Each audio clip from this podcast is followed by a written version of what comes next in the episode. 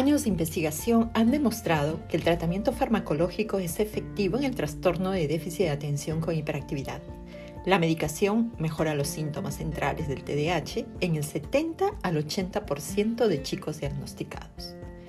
Hola, mi nombre es Malena Guamá, una mamá real que como tú buscó ayuda en su momento y que ahora está aquí contigo compartiendo información y recomendaciones prácticas para convertirte en una mamá o papá efectivo a la hora de educar a un niño con trastorno de déficit de atención con hiperactividad. En este episodio hablaremos sobre la medicación en el TDAH. La base para un tratamiento exitoso es obtener el diagnóstico correcto.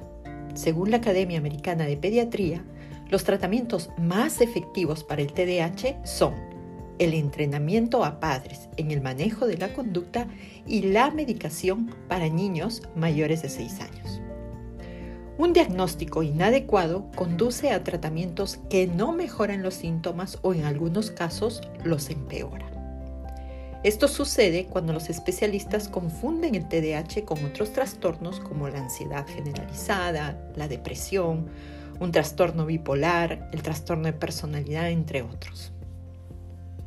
Para llegar a un diagnóstico adecuado, es necesario hacer una historia clínica minuciosa que permita descartar otras patologías que podrían estar ocasionando los síntomas del TDAH.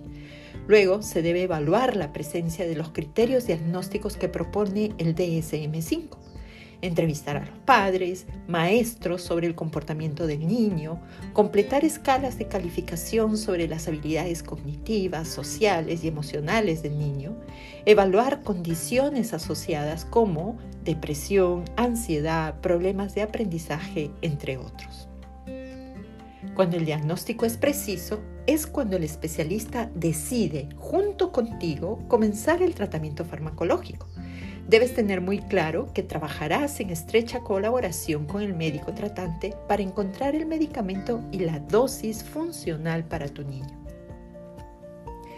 Existen dos tipos de medicamentos para el TDAH aprobados por la Administración de Alimentos y Medicamentos de los Estados Unidos, la FDA, por sus siglas en inglés, que son los estimulantes y los no estimulantes. Los estimulantes son la primera clase de medicamentos que se utiliza para el tratamiento del TDAH. Se han estudiado dentro de la psiquiatría y la pediatría durante muchos años, demostrando que son efectivos en el 70 al 80% de chicos diagnosticados con el trastorno. De esta clase de medicamentos hablaremos en este episodio. Existen dos tipos de estimulantes disponibles, el metilfenidato y las anfetaminas también conocidas como anfetamina D y la L. Cada niño tiene una preferencia biológica por una u otra clase. Es solo a través de prueba y error que un especialista puede determinar cuál funcionará mejor para el niño. Los estimulantes no funcionan para el 20 o 30% de las personas diagnosticadas con TDAH cuando esto sucede, un médico considerará el uso de un medicamento no estimulante para mejorar los síntomas. La dosis óptima de un estimulante no está determinada por la edad, el peso, el sexo o la gravedad de los síntomas. Existen tres factores que son únicos para cada individuo que influyen en la dosificación. Estos son, primero, la eficacia con la que se absorbe el medicamento en el tracto gastrointestinal. Segundo, la eficacia con la que se metaboliza el medicamento dentro del organismo. Y tercero, la eficacia con la que el medicamento atraviesa la barrera hematoencefálica. Son estos tres factores que influyen en la dosificación del medicamento y esa es la razón por lo que las dosis son individuales y hechas a la medida de la persona diagnosticada con TDAH. La dosis va cambiando conforme el niño crece. La Asociación Americana de Pediatría recomienda ajustar la dosis una vez al año. Después de los 16 años, en la mayoría de los casos, la dosis óptima suele establecerse y no cambia por el resto de la vida. ¿Cómo monitorear la efectividad del medicamento? Luego de que el niño comienza a tomar la medicación para el TDAH, debes monitorear el comportamiento y los síntomas físicos para saber cuándo el medicamento está funcionando y cuándo no. Recuerda que la dosis óptima para tu niño a los 6 o 7 años probablemente tendrá que ajustarse a medida que avanza en la escuela primaria a la secundaria. Los cambios hormonales de la pubertad alteran la eficacia de los medicamentos. Los signos más comunes de que un medicamento está siendo efectivo son, primero, que el niño logra concentrarse durante periodos de tiempo más prolongados de lo que solía hacerlo. Segundo, notarás menos impulsividad, tanto física como verbal. Probablemente tu hijo notará que sus pensamientos son menos intrusivos y se distrae menos con el parloteo del cerebro. Tercero, suele tener un mejor estado de ánimo general.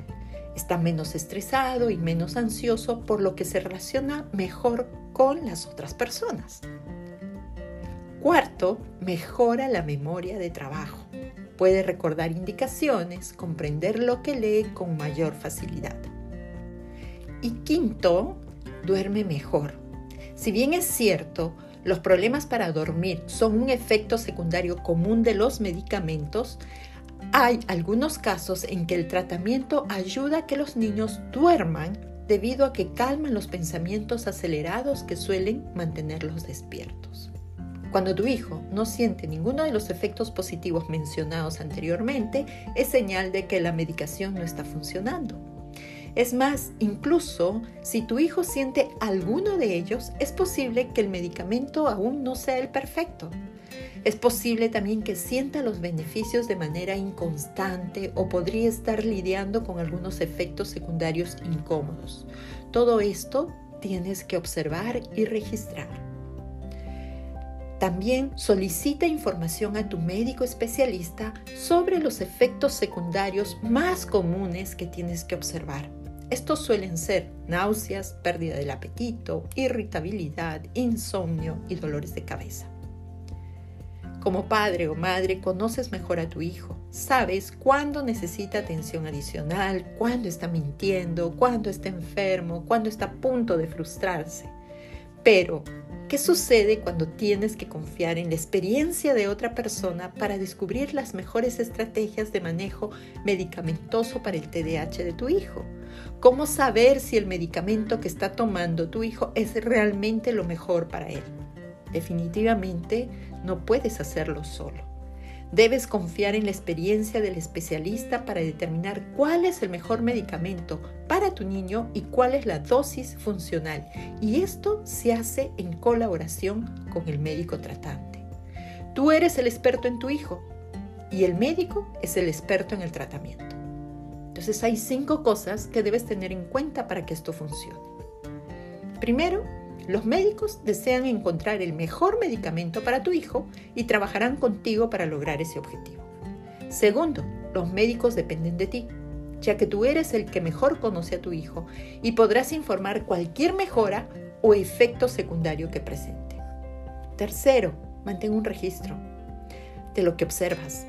Hora de administración, dosis, cambios en el comportamiento, su nivel de concentración, la impulsividad, cómo duerme, cómo está su apetito y si hay otros efectos secundarios.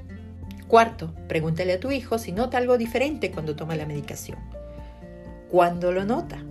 ¿Qué nota cuando el efecto de la medicación desaparece? Estas preguntas se hacen dependiendo de la edad del niño. También puedes invitarlo a responder las preguntas que le hace el especialista durante la consulta. Y quinto, finalmente, verifica qué tanto conoce el especialista sobre el tratamiento del TDAH. Resuelve todas tus dudas con él. Pregunta, ¿qué tipo de medicamento es el que le está indicando?